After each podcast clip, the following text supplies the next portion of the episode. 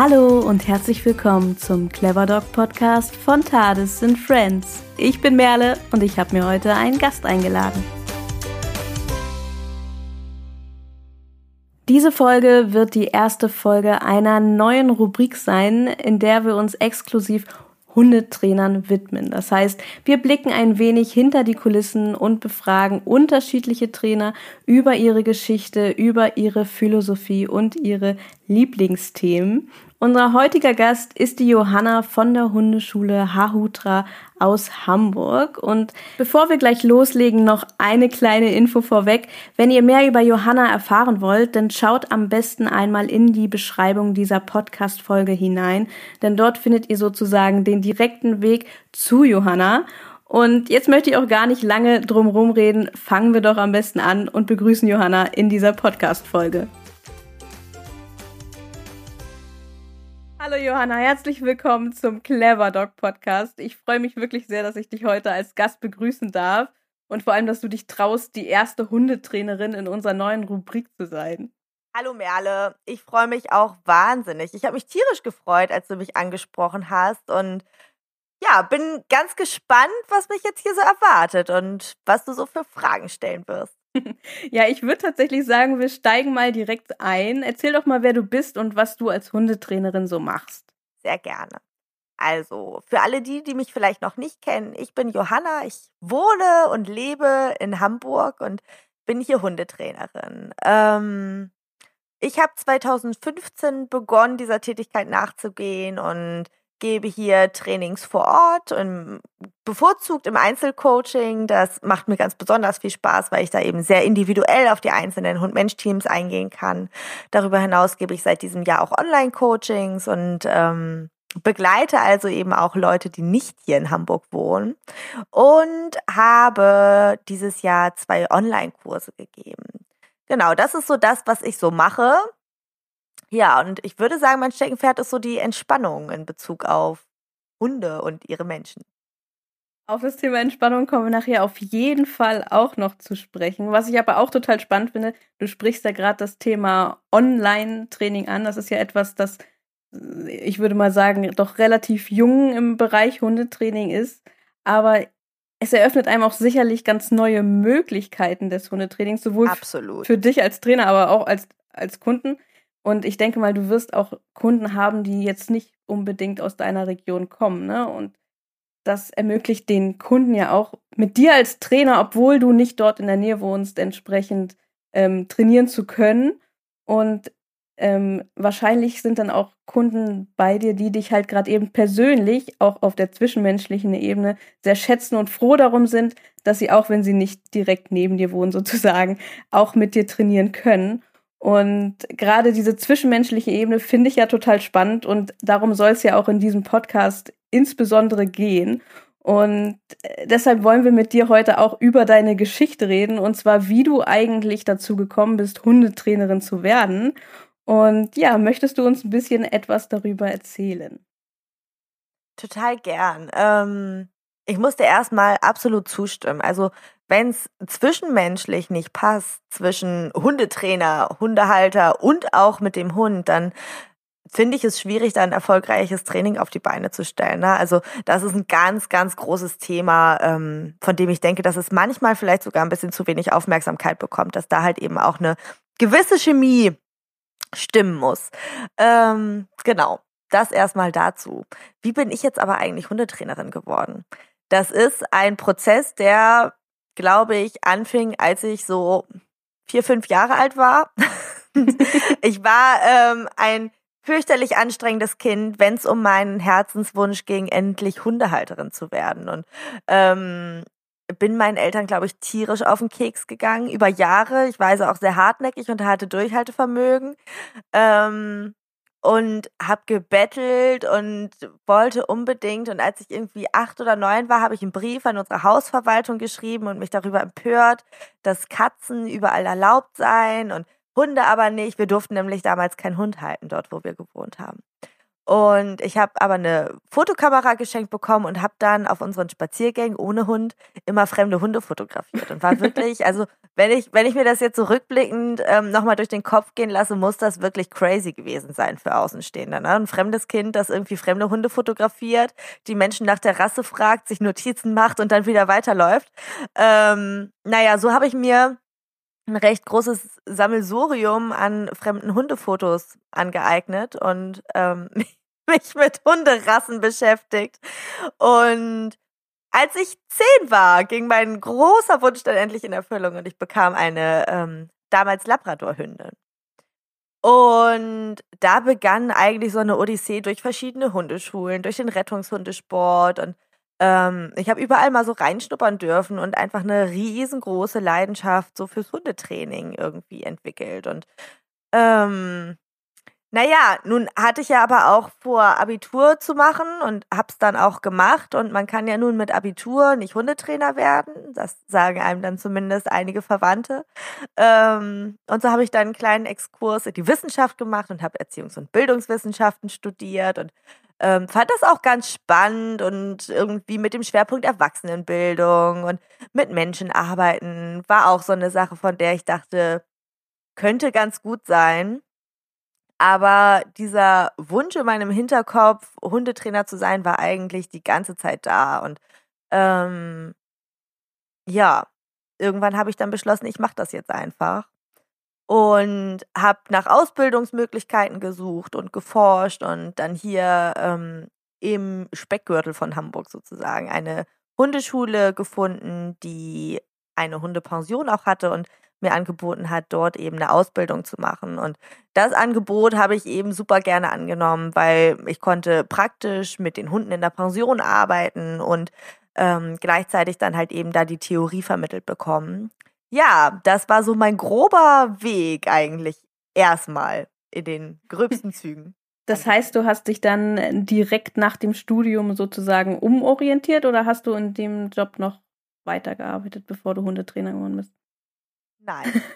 ich, ich, ich, hatte echt, ich habe eine Zeit lang habe ich immer gesagt, ich hatte keinen Bock mehr auf Menschen. ähm, so war also so kann man das jetzt natürlich irgendwie nee. nicht sagen, aber es war tatsächlich so, dass ich ähm, in dieser Hundepension ähm, durch die Mitarbeit echt viel einfach nur unter Hunden war und ähm, damals noch gar nicht ja irgendwie aktiv mit dem Training gearbeitet habe, sondern ich war halt jeden Tag teilweise auch alleine, als alleinige Mitarbeiterin halt so mit fünf bis zwanzig Hunden. Ähm, und wir hatten dort Ziegen auf dem Gelände, wir hatten Graupapageien, wir hatten Frettchen dort, wir hatten Hasen und ähm, das war eine super tolle Idylle. Und ich habe es einfach geliebt, dort irgendwie meinen Tag zu verbringen. Und es war als Kontrast zu diesem Job, der mir viel Menschenkontakt geboten hätte ähm, nach dem Studium, wenn ich ihn eingeschlagen hätte oder wenn ich ihn angenommen hätte, ähm, echt einen guten Kontrast geboten. Und ich habe es total genossen, da einfach nur mit den Hunden zu sein. Ähm, genau, und habe erstmal wirklich gar nicht wirklich viel mit Menschen gemacht. Ich habe vorher ähm, einige Praktikas gemacht.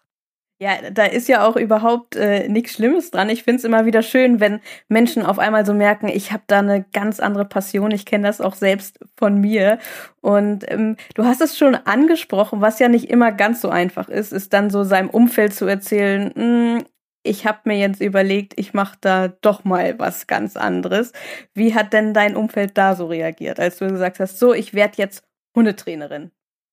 Ah, ich glaube, ich bin da tatsächlich ähm, sehr gesegnet mit einer Familie, die immer irgendwie Vertrauen in mich und in das hatte, was ich vorhatte. Und größtenteils wurde ich mein Leben lang immer unterstützt bei allen Ideen, die ich so hatte. Ähm, und das ist auch in dem Moment der Fall gewesen. Gibt vielleicht so ähm, einen Opa, der das dann nicht so super findet und das auch nicht so richtig versteht, was das jetzt soll. Dafür gab es einen anderen Opa, der das mega spannend fand. Und ähm, eigentlich haben, hat meine Familie einfach immer nur sehr viele Fragen gestellt, ne? wie das jetzt ist, ähm, waren interessiert, aber ähm, da, ich bin dafür unfassbar dankbar, weil ich wirklich gesegnet bin mit viel, viel Freiraum, der mir so zur Persönlichkeitsentwicklung eingeräumt wurde. Und ähm, ja, das war irgendwie schon immer ein Geschenk in meinem Leben, das ich irgendwie mit Freude auspacken durfte. Und das ist auch heute noch so. Das klingt ja wirklich perfekt nahezu. Ich glaube, da geht's äh, anderen ganz, ganz anders. Das klingt auf jeden Fall total äh, schön. Ich denke, was bestimmt auch eine große Rolle gespielt hat, sind sicherlich auch die Hunde, die dich auf dem Weg deiner Hundetrainerlaufbahn so welche dir über den Weg gelaufen sind.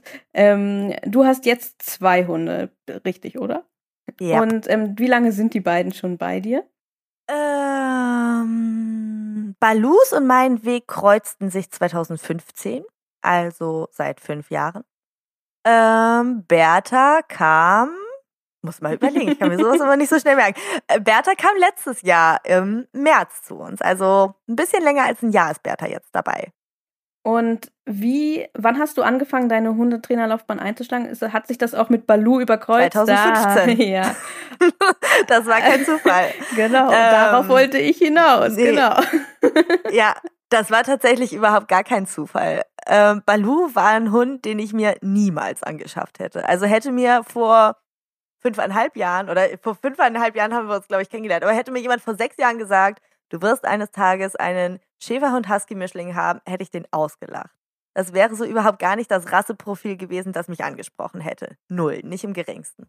Ähm, Balus und mein Weg kreuzten sich ja durch Zufälle eigentlich so ein bisschen. Balu wurde längere Zeit hauptsächlich auf dem Balkon gehalten und ähm, konnte dort, wo er gelebt hatte, nicht mehr weiterleben und sollte dann eigentlich so als Pflegehund zu uns kommen. Und ähm, Balu war unfassbar aufgeschlossen allem gegenüber.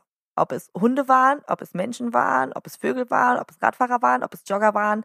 Für Balu war einfach überall Disco. Das ganze Leben war mega spannend. Er hatte nichts kennengelernt, also er hatte wenig kennengelernt, aber somit eben auch so gut wie keine schlechten Erfahrungen mit irgendwas gesammelt. Und ähm, ja, er wollte eigentlich immer überall hin, überall vorbeischauen und ähm, das war eine große Herausforderung, weil wenn du dann so einen ja, Hund hast, der über 30 Kilo wiegt und der dann in der Leine hängt, nicht leinführig ist und überall hinzieht und überall irgendwie mitfeiern will, Joggern hinterherläuft, dann macht das Leben nicht mehr so richtig viel Spaß. Und da ist so ein bisschen auch ähm, ja, das Gefühl für so Hibbelhunde, glaube ich, in mir als erstes Mal aufgekommen, dass ich gedacht habe, Gott, wie kriegst du irgendwie Ruhe in diesen Hund, ne? Der so rastlos war in ganz vielen Situationen. Also Balu hat sich, wenn man sich irgendwo hingesetzt hat und nichts gemacht hat, halt geschrien und gejault. Und ähm, das war halt auch schwer unangenehm in manchen Situationen, ne? Wenn du dann da so einen laut vokalisierenden Hund hast, der sich beschwert, dass es jetzt gerade einfach nicht weitergeht. Ja, und das war so ein Punkt, ähm, weil es einfach auch ganz anders war als meine Hündin vorher. Meine vorherige Hündin war so ein, wir haben immer gesagt, Pennerhund. Die ist einfach immer mitgelaufen. Man musste der nicht sagen, was sie machen soll. Ähm, wenn man irgendwo in den Supermarkt gegangen ist, dann hat die halt davor gestanden und die hätte da auch fünf Stunden gestanden. Ähm, so das absolute Pendant. Die hatte auch keinen Bock auf Menschen. Also auch nicht unbedingt Labby-typisch, muss man ehrlich sagen. Ne? Die fand Menschen, die sie kannte, gut und hat sich dann auch gerne streicheln lassen, aber war jetzt halt nicht irgendwie so überfreundlich. Wir haben immer gesagt, freundlich distanziert. Das ist auch heute noch eine meiner allerliebsten Charaktereigenschaften bei Hunden, was man von Balu nicht behaupten kann. ähm, nee, aber durch Balu kam tatsächlich nochmal dieser Wunsch zurück, zu sagen, okay, ich möchte eigentlich tiefer in die Materie einsteigen und gewisse Dinge auch einfach verstehen, die so passieren, wenn es ähm, auch um das Lernverhalten von Hunden geht. Hast du dich denn damals selbst an ein oder an mehrere Trainer gewendet, um um so diese kleinen Problematiken anzugehen oder bist du vor allem über die Weiterbildung, also deine eigene Bildung dann sozusagen gegangen, um die Probleme zu lösen für dich selbst?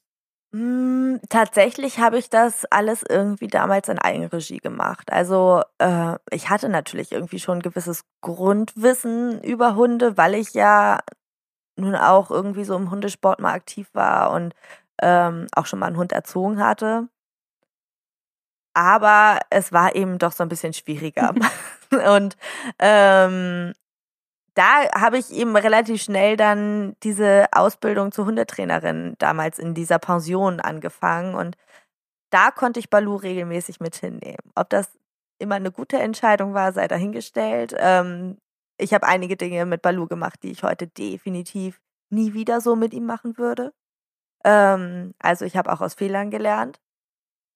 Aber tatsächlich habe ich das grundsätzlich alles in Eigenregie gemacht. Ich gehe heute noch ganz gerne manchmal in ähm, Hundeschulen oder trainiere mit anderen Trainerinnen äh, mit Balu, weil ich es einfach selber total gerne mag, wenn auch von außen mal jemand auf mich und meine Hunde drauf guckt. Und ähm, damals habe ich es nicht gemacht, heute tue ich es ab und zu. ja, und gerade diesen, diesen Lerneffekt, den man selbst über seine über deine Hundetrainerkarriere sozusagen hat, der hat sicherlich auch dein zweiter Hund auch ein bisschen mit beeinflusst, könnte ich mir vorstellen. Äh, deine Bertha, die, die ist Voll. ja jetzt noch nicht ganz so lange bei dir. Was hat, was hat dieser Hund noch mitgebracht? Ganz andere Aspekte. Ne? Also die beiden sind echt so wie Feuer und Wasser. Also unterschiedlicher könnten Hunde, glaube ich, überhaupt gar nicht sein. Bertha ähm, wurde uns vermittelt als bestens sozialisiert, Menschen gegenüber völlig aufgeschlossen, lustig und ähm, ja, sie kam dann hier an. Bertha ist ein griechischer Direktimport und ähm, kam hier an und mir wurde relativ schnell klar, okay, das ist jetzt nicht einfach nur so am Anfang alles ein bisschen einschüchtern für sie, die hat einfach tatsächlich Schäden in ihrer Entwicklung. Ähm, Bertha wurde ganz, ganz augenscheinlich nicht mit äh, genug anderen Reizen oder neuen Reizen konfrontiert in einer sehr, sehr wichtigen, sensiblen Phase. Und das merkt man heute einfach tierisch. Ne? Also Bertha hat eine ähm, ja, große Unsicherheit, wenn es um Hundebegegnungen geht. Bertha ist absolut überhaupt gar nicht sicher in Hundebegegnungen.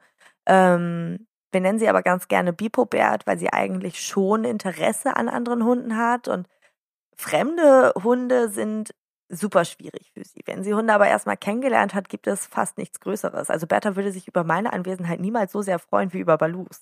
Ähm, das ist immer ganz süß zu sehen, wenn ich irgendwie nur einen der beiden Hunde dabei hatte oder ähm, wenn die wirklich mal einen ganzen Tag getrennt waren, was durchaus mal vorkommt und Bertha dann Balu sieht, dann rastet die völlig aus und Balu weiß immer gar nicht, was jetzt eigentlich überhaupt los ist und steht immer einfach nur da und versucht irgendwie seinen Kopf ähm, in Sicherheit zu bringen, damit sie da nicht an seiner Schnauze rumschlabbern kann kann. Ähm, also ich würde sagen, Hunde sind für Bertha tatsächlich was Tolles, aber nur wenn sie sie kennt. Und das ist die größte Herausforderung, die eben auf eine ganz andere Art und Weise mein Leben bereicherte als bei Balu. Balu fand alle Hunde toll und wollte überall hin und Bertha fand alles scheiße und wollte immer weg. Also es sind ähm, zwei völlig gegensätzliche Situationen, aus denen ich aber total viel lernen konnte und ich bin total dankbar für beide Katastrophen. ah, so, so schlimm klingt es ja nun auch wieder nicht. Aber hast du denn tatsächlich auch denn dein, dein eigenes Konzept, deine Philosophie oder deine Arbeitsweise auch dadurch überdacht teilweise? Absolut, ja.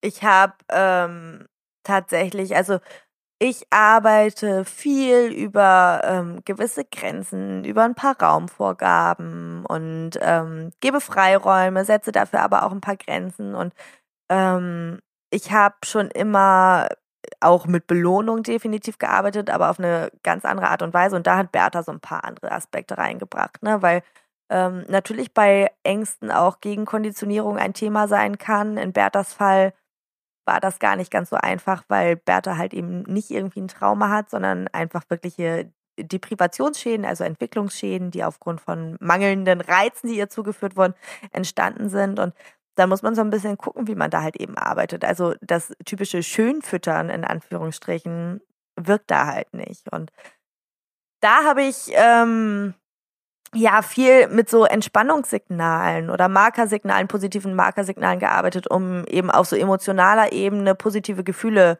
in ihr auslösen zu können, wenn wir jetzt in eine Situation kommen, in der es heikel wird. Das habe ich bei Balu einfach wirklich nie gebraucht, ne? weil der hatte immer super positive Gefühle. Und ähm, da brauchte ich sowas nicht machen. Die konditionierte Entspannung nutze ich auch heute total gerne für Balu. Ähm, ich wäre froh gewesen, wenn mir diese Methode schon viel früher vor die Füße gestolpert wäre. Ähm, aber das sind hauptsächlich so Aspekte, die ich glaube, durch Balu habe ich wirklich gelernt, wie man Hunden Grenzen setzt, wie man in Räumen denkt und ähm, wie man auch einfach auf hündischer Ebene so ein bisschen lernt zu kommunizieren. Und Bertha hat tatsächlich da irgendwie nochmal diesen Ansatz ähm, der Arbeit auf emotionaler Ebene ganz anders mit reingebracht. Ja, total spannend, wie unterschiedliche Hunde einer so stark beeinflussen können. Ähm, wir sind jetzt auch schon ein bisschen tiefer reingegangen, sozusagen. Du hast ja ein bisschen jetzt deine Philosophie oder dein Konzept auch schon so ein bisschen erahnen lassen. Wie würdest du denn deine Arbeitsweise mal grob so umschreiben? Ja, grob umschreiben. Also ähm, so grob es geht. Es gibt eben so ein paar, so grob es geht. Ähm, liebevoll, konsequent. Punkt. ähm, das, das wäre sehr grob, aber das trifft es, glaube ich, ganz gut. Ne? Also mir ist es super wichtig, dass wir auf die Gefühle und auf die Emotionen unserer Hunde achten, aber trotzdem ist es mindestens genauso wichtig, dass wir in gewissen Bereichen einfach konsequent sind, weil das ähm, unseren Hunden gegenüber einfach nur fair ist, weil sie dann verstehen können, was wir von ihnen wollen. Und wir hatten es ja zum Eingang auch schon ein bisschen angesprochen. Wenn man mal ein bisschen, ich habe ja natürlich im Vorfeld dieses Podcasts auch ein bisschen recherchiert über dich. Und ob man nun auf deinen Social-Media-Kanälen schaut oder auf deiner Website, da stolpert man doch sehr, sehr häufig über ein Thema, und zwar das Thema Entspannung. Und du hast ja auch gesagt, das ist so ein bisschen was wie dein Steckenpferd. Aber ist es nur, nur in Anführungszeichen das? Oder glaubst du tatsächlich auch, dass Entspannung einfach auch die Basis von einem erfolgreichen Hundetraining letztendlich ist, also Entspannung von Hund und vielleicht auch Mensch? Mega. Also ich glaube, ich werde in keiner Situation, die ich im Training ähm, ja irgendwie haben möchte, Erfolge haben, wenn mein Hund unentspannt ist. Und ähm, oder auch Gelassenheit, ne? Entspanntheit, Gelassenheit. Das sind so beides so Worte für mich, die eigentlich erstmal ein absolut wohliges Gefühl auslösen. Und eine entspannte Hundebegegnung ist immer besser als eine angespannte Hundebegegnung. Und eine ähm, entspannt, locker durchhängende Leine ist immer besser als Anspannung an der Leine. Und das ist, ähm, ja, ich glaube, eine mega wichtige Basis, dass wir einfach sagen können, okay, ähm, wir gehen hier einfach irgendwie mit einem ruhigen Puls durch gewisse Situationen und dann kann man Eskalation meistens sehr, sehr gut vermeiden, weil dieses Erregungsniveau, wie ich es nenne, in Hunden gar nicht so sehr ansteigt, dass sie zu explodieren drohen, weil man einfach guckt, dass das alles irgendwie sich ja in so einem gemäßigten Bereich einpendelt. Ne? Und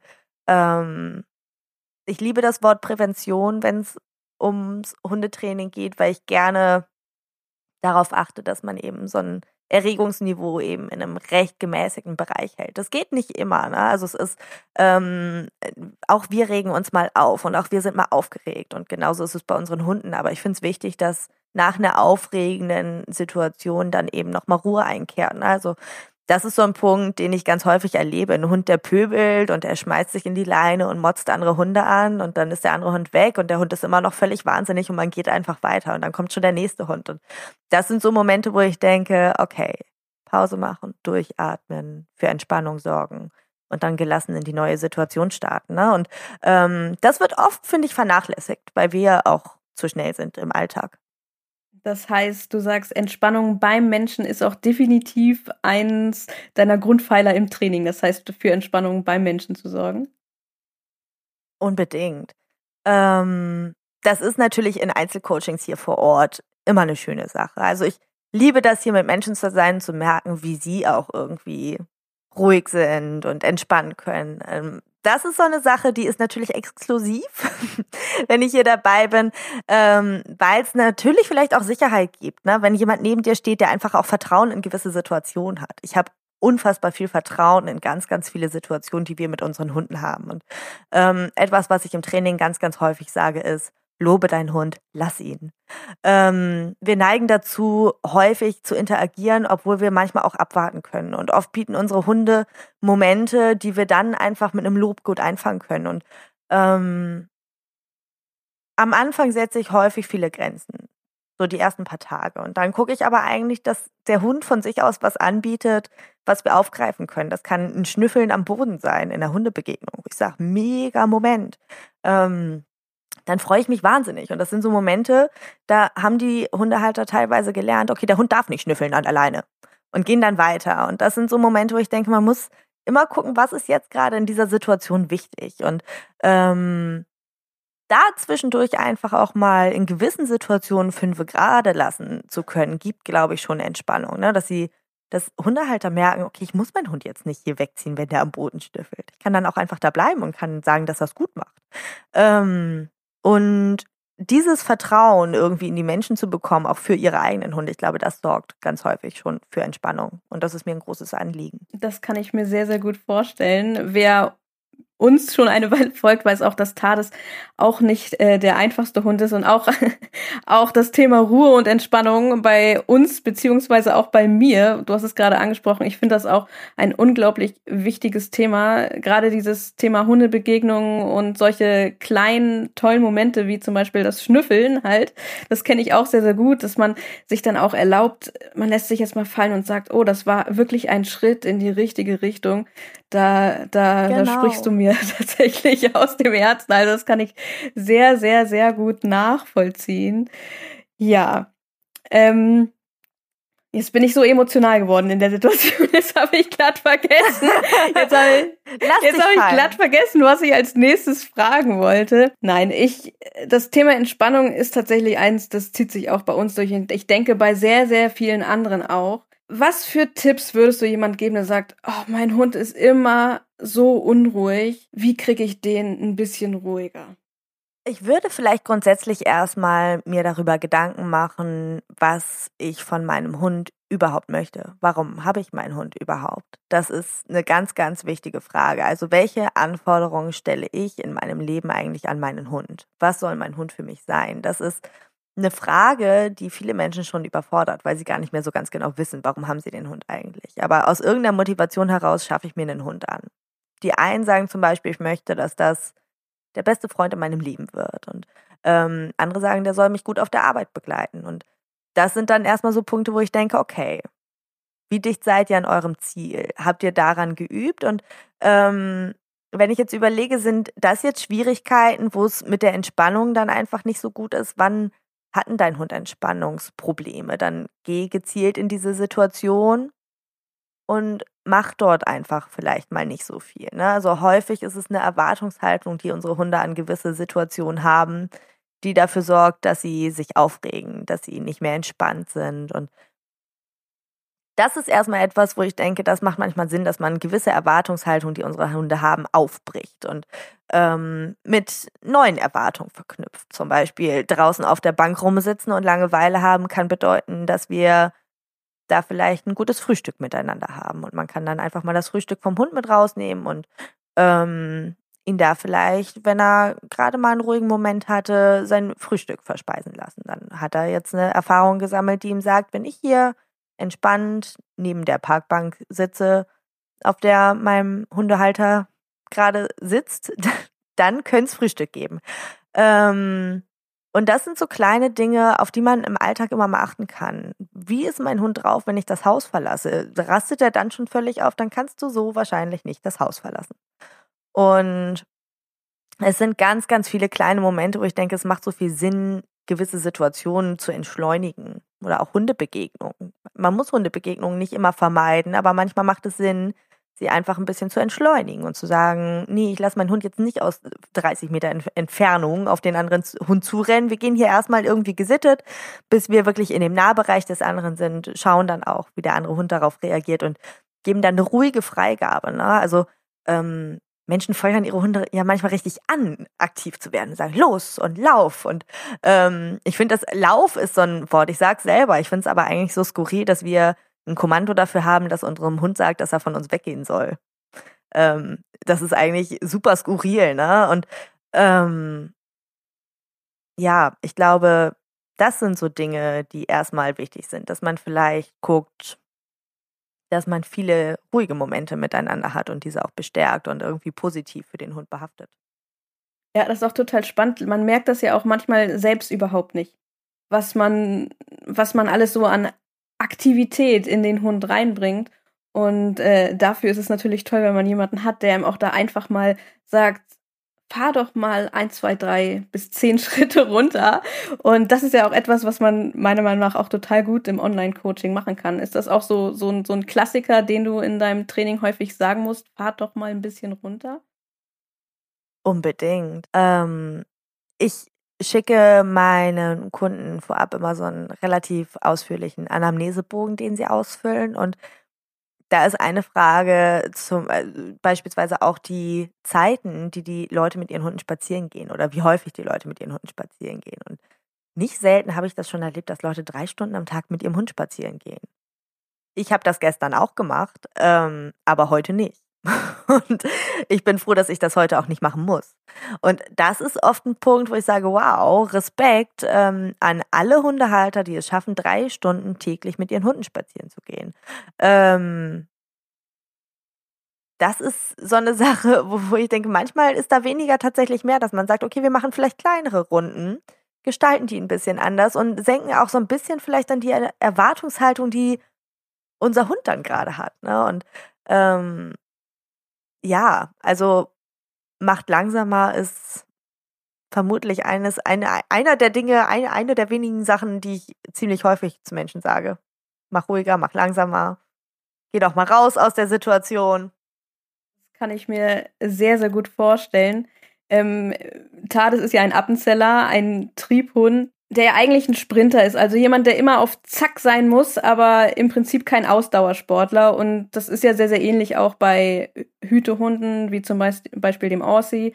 Und äh, es sind so klassische Hunde, wo die Leute denken, oh, der ist so aufgeregt, ich muss den dreimal die Woche muss ich mit dem zum Agility, fünfmal die Woche muss ich drei Stunden mit dem spazieren gehen. Und der wird einfach nicht ruhiger. Und ähm, das ist, glaube ich, auch so eine klassische Abwärtsspirale. Die äh, merkst du, dass es da auch tatsächlich auch Unterschiede einfach in den Rassen gibt? Absolut, total. Man merkt das definitiv und man merkt es, dass mehr, also was ja grundsätzlich erstmal positiv ist, ähm, dass viele Menschen sich tatsächlich Gedanken über die Rasse ihres Hundes machen und sagen, oh, da steckt aber Windhund drin, der muss rennen. Ähm, das finde ich grundsätzlich erstmal total gut, dass Menschen sich einen Kopf machen und sagen, okay, sie haben einen Australian Shepherd, der muss ausgelastet werden. Ähm, das ist, finde ich, erstmal ein mega guter Ansatz. Wenn wir jetzt aber sagen, okay, wir haben jetzt hier einen Windhund, der muss rennen, dann müssen wir vielleicht auch bedenken, ich meine, gut, Windhunde sind jetzt auf Sprintsequenzen ähm, abgezielt gezüchtet worden. Aber wenn wir uns jetzt allgemein mal so unsere Hunde angucken, unsere Hunde sind eigentlich eher Dauerläufer. Die könnten so problemlos normalerweise, wenn sie es gewohnt sind, 60 Kilometer am Tag entspannt traben. Ich kenne niemanden, der täglich mit seinem Hund 60 Kilometer Fahrrad fährt. Und das ist aber das Ziel, das man anpeilt, wenn man jetzt sagt, man muss jeden Tag mit seinem Hund Fahrrad fahren, um den auszulasten. Das ist ein Ziel, das ich nicht haben möchte. Und wenn ich die Menschen frage, ob das ihr Ziel ist, ist das in den seltensten Fällen so, dass sie es bejahen. Ähm, und da denke ich, natürlich musst du gucken, wenn du jetzt einen Hund hast, der gewisse Veranlagung hat, zum Beispiel zu hüten oder ähm, auch bei, also bei vielen Jagdhunden merkt man es. Ne? Also Jagdhunderassen wie zum Beispiel der Wischler oder bei Marana, die gerade super hoch im Kurs sind, ähm, teilweise echt unterfordert sind. Die rennen ganz, ganz viel, die dürfen viel Fahrrad fahren oder werden zum Joggen mitgenommen und denen fehlt dann einfach die Auslastung über die Nase. Und das ist ein Punkt, wo ich denke, man kann über Nasenarbeit bei vielen Hunden, auch bei Hunden, die gerne rennen, mega viel erreichen. Es muss also nicht immer schnell sein. Ne? Wir können auch über langsame und konzentrierte Arbeiten unsere Hunde sehr, sehr gut erreichen, auch wenn sie vielleicht eigentlich andere Veranlagungen haben. Trotzdem muss ein Hund natürlich auch mal laufen dürfen. Also auch der körperliche Aspekt muss ja gegeben sein. Aber ähm, ja, häufig schießen Menschen ein bisschen übers Ziel hinaus, würde ich sagen. Ja, liegt wahrscheinlich daran, wie du sagst, dass sich schon im Vorfeld informiert wird, aber die Interpretation denn so ein bisschen das Problem ist, ne? Ja. Ich werde tatsächlich ähm, mega häufig gefragt wegen Balu, ob ich nicht ständig äh, mit dem Fahrrad fahren würde. Wegen dem Husky. Weil der Husky muss doch den ganzen Tag laufen. Ähm, das werde ich häufig gefragt. Hast du, hast du zufällig auch einen Husky bei dir schon mal im Training gehabt? Hm. Ja. Finde ich total spannend. Wie, wie würdest du bei einem Husky ähm, sozusagen, was würdest du dafür eine Auslastungsempfehlung geben?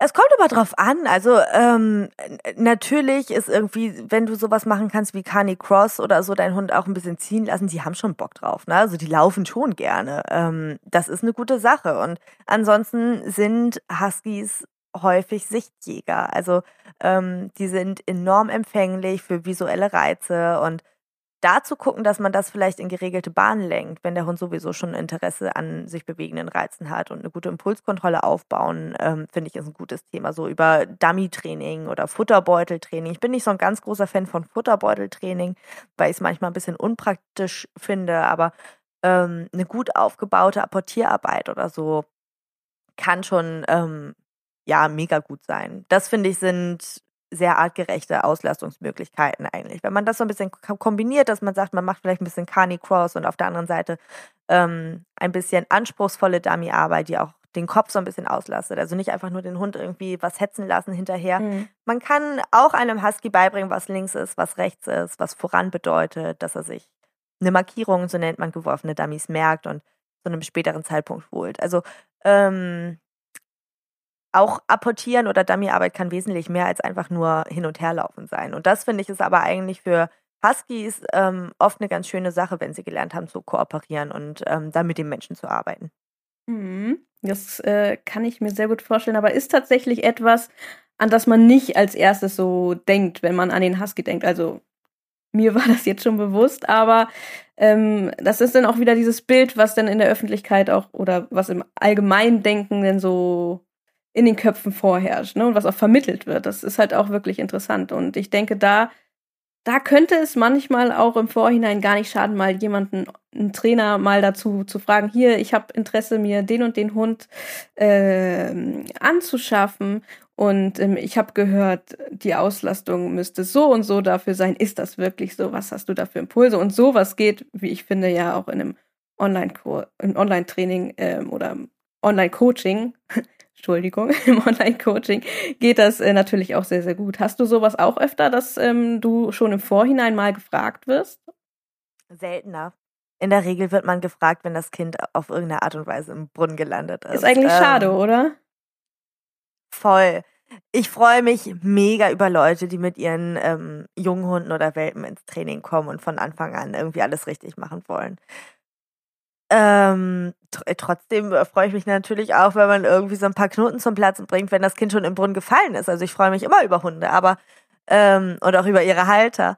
Aber tatsächlich passiert es selten, dass Menschen sich vorab informieren. Also kaum eigentlich. Ähm, mich schreiben bei Instagram ab und zu mal Leute an, die sagen, hey, wir schaffen uns irgendwie einen Hund an oder ähm, jetzt gerade hatte ich, was ich total schön fand, ähm, eine Halterin mit ihrem Hund im Online-Coaching, die halt gesagt hat, ein paar Dinge sind einfach noch nicht so, wie ich sie mir wünsche. Wir möchten aber gerne einen Zweithund haben und bevor der einzieht, ähm, müssen wir hier nochmal ein paar Dinge nachjustieren und das haben wir gemacht und ähm, jetzt sind sowohl Hund als auch halt, äh, Halterin bereit für den Nachkömmling sozusagen. Und das sind Dinge, da freue ich mich total drüber, weil es so ein bisschen mit Köpfchen dann auch entschieden wird. Ne? Und ähm, das finde ich immer cool. Aber eigentlich passiert es das selten, dass Leute mich vorher um Rat fragen. Eigentlich erst im Nachhinein. Wir haben jetzt das und das gemacht und das war total doof. machen wir jetzt. ähm, und dann muss ich es wieder ausbaden.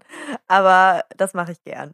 Das das, das glaube ich. Und das ist auch schön und das ist auch wichtig, dass es jemanden gibt, an dem man, ich kenne es ja selbst gut, an dem man sich dann wenden kann und sagen kann, hier, ich glaube, da ist ein bisschen was schiefgelaufen. Kannst du mir helfen? Ich denke auch, das ist natürlich ein Schritt, so die Selbstreflexion, wo man dann auch sagen kann, es ist gut, dass du jetzt zu mir kommst.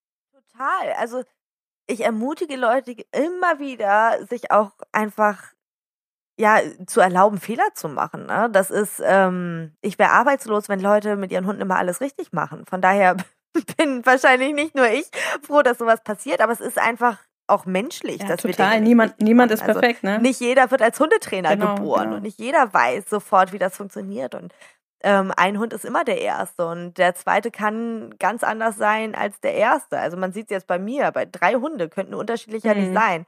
Ähm, und auch ich als Hundetrainerin, von der man meinen sollte, dass sie Ahnung hat von dem, was sie tut, habe Fehler gemacht und mache auch heute noch Fehler und lass mir auch heute noch helfen. Na klar, also ich glaube, so, sobald man denkt, man macht keine Fehler mehr, läuft irgendwas falsch, denke ich. Vermutlich, vermutlich. Ja. Ähm, jetzt kommen wir mal wieder ein bisschen zurück auf das Thema Entspannung. Das wollten wir heute so ein bisschen in den Fokus stellen. Ich habe gesehen, du hast schon vor einer Weile einen Kurs gehabt, ähm, der hieß entspannt an der Leine und hast da ja auch Mitmachwochen sozusagen gemacht und hattest auch gerade, ich glaube, heute ist sie geendet, eine Mitmachwoche zum Thema entspannt ohne Leine. Und äh, finde ich total spannend. Wie läuft so ein Online-Kurs eigentlich ab? Also, ähm, die Online-Kurse, die ich jetzt zum Thema entspannt an der Leine gegeben habe, die liefen so ab, dass das Live-Online-Kurse war. Das heißt, es gab eine ähm, Live-Betreuung über den Zeitraum von mir und eine sehr begrenzte Teilnehmeranzahl. Also wir waren eben eine ähm, kleine nette Gruppe von Menschen mit ihren Hunden, die alle aus unterschiedlichen Gründen irgendwie Probleme in der Leinenführigkeit hatten. Und ähm, das Ganze war gestützt auf Webinaren, so nennen sich Online-Vorträge, die man sich so ein bisschen vorstellen kann, wie ja Vorträge in einem Klassenzimmer, die dann aber eben online passieren. Ähm, und ich habe eine Präsentation vorbereitet für jedes Webinar und hatte Beispielvideos ähm, aus Trainings und genau, wir haben Methoden besprochen, wir haben über Gründe gesprochen, weshalb Hunde überhaupt an der Leine ziehen, was wir als Menschen damit zu tun haben. Also ein großer, großer Teil war in diesem Kurs so die persönliche Rolle des Menschen eigentlich in diesem Hund-Mensch-Gespann. Und dann haben meine Teilnehmerinnen die Möglichkeit gehabt, Videos einzuschicken über den Zeitraum, den dieser Kurs lief, die ich analysiert habe, wo ich Tipps gegeben habe zum Timing, zur Methode vielleicht und ähm, genau, sich gegenseitig auch so ein bisschen supporten und untereinander austauschen. Dafür war eben diese Facebook-Gruppe, in der das Ganze stattgefunden hat, ähm, da und dann gibt es ein Handout, wo man alles nochmal nachlesen kann und ein paar Übungen, die man mit seinem Hund so machen kann. Ähm, genau. Und insgesamt waren es drei Webinare. Die laufen live, das heißt, man ist dann dabei und kann auch Fragen stellen, wenn einem irgendwas zwischendurch unklar ist. Genau. Ich sage immer, ähm, das sage ich aber auch zu meinen Kunden hier vor Ort und das sage ich zu meinen Kunden im Online-Coaching, das habe ich auch äh, zu den Menschen im Online-Kurs gesagt. Also mehr als Menschen mein Wissen zu vermitteln, kann ich als Hundetrainerin eigentlich nicht tun. Ähm, umsetzen müssen es die Menschen am Ende selber und die schlussendliche Verantwortung, ob alles klappt und ob man den Hund bekommt, den man sich wünscht, die liegt immer bei einem selber. Ich kann so ein bisschen in die richtige Richtung schubsen und ich kann auch Mut machen und ich kann vielleicht auch Hinweise geben, aber machen müssen es die Menschen. Und ein toller Effekt, den man ähm, über diese Online-Angebote hat, ist, dass der sogenannte Trainer-Effekt in Anführungsstrichen einfach wegfällt. Also ich habe ganz häufig so ein Phänomen, dass ich neben Leuten herlaufe mit ihren Hunden, nachdem wir uns schon ein paar Mal gesehen haben. Und die Hunde wissen dann halt, dass hier trainiert wird. Und die Hunde machen auf einmal nicht mehr das, was sie eigentlich machen sollen in der Situation. Zum Beispiel Hunde anpöbeln oder irgendwie Jogger verfolgen oder so. Und ähm, die Halter sagen immer so, dass man, sonst macht er das nie so. Sonst ist er immer irgendwie und sonst kläfft er immer alles an. Und ähm, dieser Trainereffekt, der bleibt halt einfach aus, weil ich eben nicht daneben stehe. Und ich sehe dann eben Videos ähm, und kann im Nachhinein eben beurteilen, was daran vielleicht jetzt nicht gut gelaufen ist. Und das finde ich ganz, ganz wertvoll. Das habe ich echt schätzen und lieben gelernt. Das heißt, die Teilnehmer des Kurses schicken dir dann halt regelmäßig Videos von ihren Trainingsfortschritten sozusagen? Ja, die schicken die nicht mir persönlich, ähm, aber die schicken die in unsere Facebook-Gruppe. Also es ist auch kein Muss. Jeder, der möchte, kann da ein Video reinstellen. Jeder, der das lieber für sich alleine macht, kann von den Videos der anderen profitieren. Ähm, aber sie posten eben ihre Videos da in diese Facebook-Gruppe. Dann können die anderen gleich ein bisschen mitlernen. Manchmal untermale ich das Ganze dann mit einem Audiokommentar und kommentiere dann tatsächlich gewisse Sequenzen oder kommentiere eben selber und sage, ah, pass mal auf, in Minute 221, da wäre eigentlich der Moment gewesen. Und ähm, da warst du vielleicht ein bisschen zu spät oder irgendwie sowas. Genau. Das heißt, man kann dann sozusagen mit seinen Leidensgenossen zusammen lernen. Sicherlich auch was Schönes. So ist es, genau. Das war so ein bisschen die Idee dahinter. Ne? Das fand ich an diesem geschlossenen Rahmen, dieser geschlossenen Gruppe auch irgendwie nett, weil man ähm, doch Parallelen findet immer irgendwie. Ne? Also irgendeiner hat immer dasselbe Problem wie man selber. Man ist mit Problemen grundsätzlich eigentlich nie alleine. Ja, und ich glaube, dein, dein Kurs, der war auch sehr nachgefragt, sodass du tatsächlich auch nochmal in eine zweite Runde gegangen bist. Habe ich das richtig hin? Ja, ich habe im März den ersten Kurs gegeben und im April dann nochmal eine zweite Runde gestartet. Und dann habe ich aber wirklich gesagt, jetzt ist Schluss. ich, bra ich, brauche Platz in meinem Kopf für Aber jetzt lief ja gerade eine Mitmachenwoche zum Thema Entspannung ohne Leine und ähm, kommt da noch was obendrauf? Das könnte sein. ähm, ich wurde natürlich von einigen meiner Teilnehmerinnen gefragt, wie geht's jetzt weiter? Ne? Jetzt läuft mein Hund irgendwie gut an der Leine und ähm, dann ist der logische Schritt eigentlich nur, dass wir auf die Leine zu verzichten lernen und dass Dinge, die jetzt an der Leine gut funktionieren, auch ohne Leine gut funktionieren. Und ähm, genau, darauf zielte die Mitmachwoche so ein bisschen ab und ähm, ich habe einiges in Planung. Gibt es da auch schon ein paar konkretere Sachen zu? ich ich frage mal ganz frei raus. Ähm, also, am allerkonkretesten ähm, gibt es, glaube ich, ein neues Freebie, das heißt ein gratis E-Book, das man sich auf meiner Website downloaden kann. Ähm, ihr findet dazu einen Link in meinem Instagram-Profil, das kann ich gleich nochmal verraten. Ich heiße Johanna-Hundemensch dort. Ja, das werden wir auch nochmal äh, hier im Podcast sozusagen verlinken. Da könnt ihr also auf jeden Fall nachgucken, wenn ihr euch dafür interessiert. Dann könnt ihr bei Johanna vorbeigucken und ähm, ja, alle Infos schreibe ich euch in die Beschreibung. Super lieb.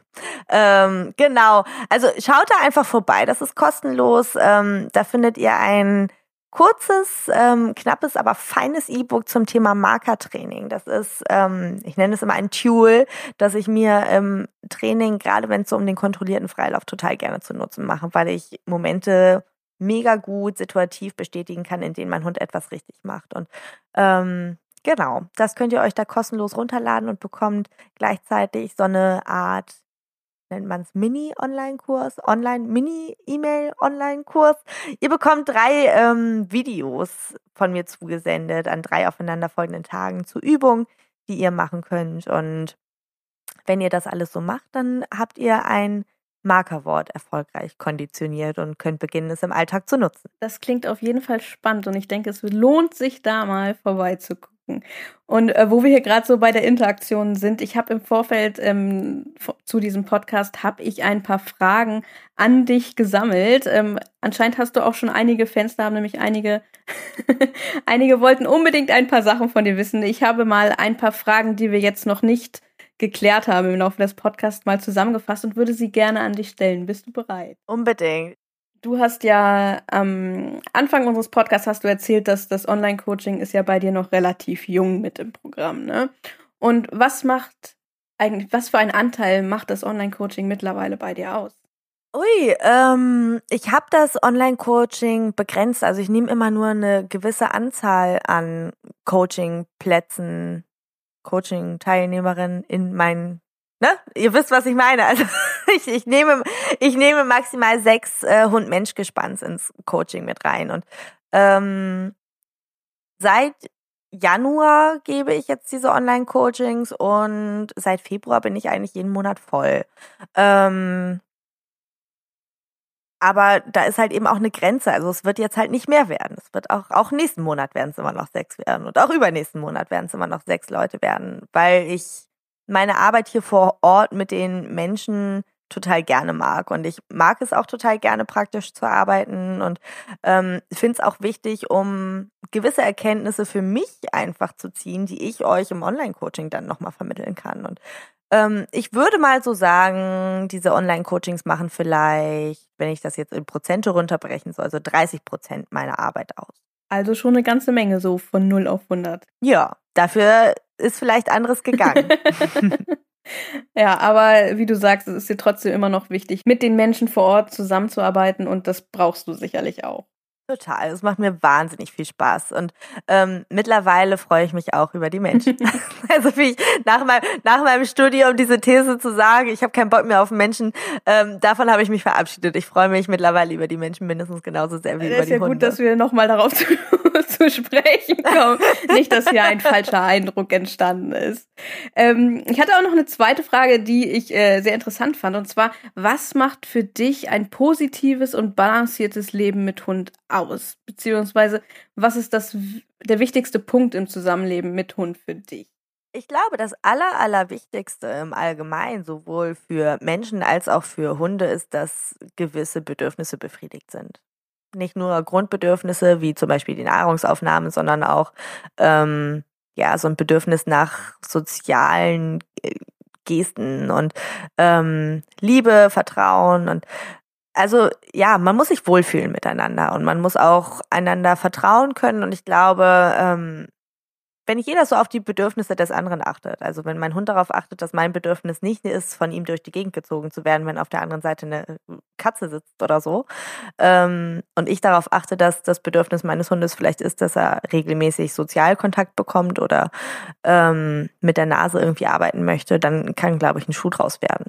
Also genau, die Bedürfnisse des anderen zu respektieren und zu akzeptieren und äh, gegebenenfalls auch ähm, ja ihm zu helfen, diese zu erreichen oder kann man sagen Bedürfnisse. Du weißt, was ja. ich meine, oder? Ja, ja ich, ich, ich befriedigen, ja, genau. das ist das Wort, was mir fehlte. ähm, genau, also ich glaube, das ist einfach wichtig, dass darauf. Es ist auf jeden Fall eine sehr schöne Einstellung, wie ich finde, auch generell im Zusammenleben von unterschiedlichen Lebewesen. Ähm, ich habe auch noch eine Frage. Die finde ich auch immer sehr interessant, denn viele denken ja immer, Hundetrainer seien perfekt. Und das ist natürlich, kann für einen Hundetrainer selbst kann ich mir, könnte ich mir vorstellen, auch manchmal ein bisschen stressig sein. Aber ich habe eine Frage bekommen und zwar, was sind denn ganz aktuelle Baustellen, also Baustellen in Anführungsstrichen, an deinen eigenen Hunden oder mit deinen eigenen Hunden, an denen du gerne arbeiten möchtest? Also bei Bertha ist es der Evergreen Hundebegegnung. Ähm, das ist definitiv eine Baustelle. Es wird auch noch lange, lange eine Baustelle bleiben. Kann man wahrscheinlich so ein bisschen vergleichen mit dem Berliner Flughafen. Wird immer schwieriger, dauert immer länger und man weiß nicht, ob es überhaupt irgendwann fertig wird. Ähm, also das ist bei Bertha definitiv das Thema. Wir sagen immer, wenn Bertha keine Angst hätte vor gewissen Dingen, wäre Bertha der perfekte Hund. Ähm, Bertha stellt nie meinen Rückruf in Frage. Nie, nie, nie, nie, nie. Ähm, die kommt immer, wenn ich sie rufe. Die ist super sensibel, wenn man, wenn es darum geht, dass man mit ihr kommuniziert. Aber die hat halt Angst und ähm, dann wird Bertha manchmal zur Kanone.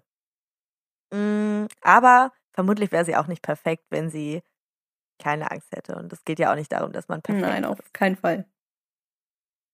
Bei Balu muss ich jetzt tatsächlich mal überlegen. Also, ähm,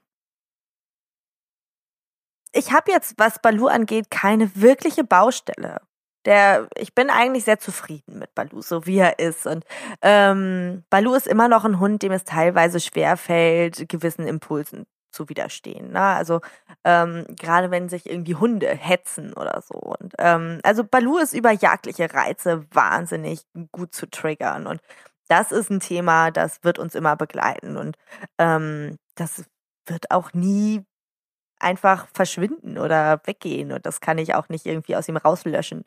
Ähm, das ist definitiv etwas, was uns, glaube ich, immer begleitet und wo ich immer dran arbeite und auch nicht müde werde, ähm, immer wieder mich in Situationen mit ihm zu begeben, die für uns eine Herausforderung sind.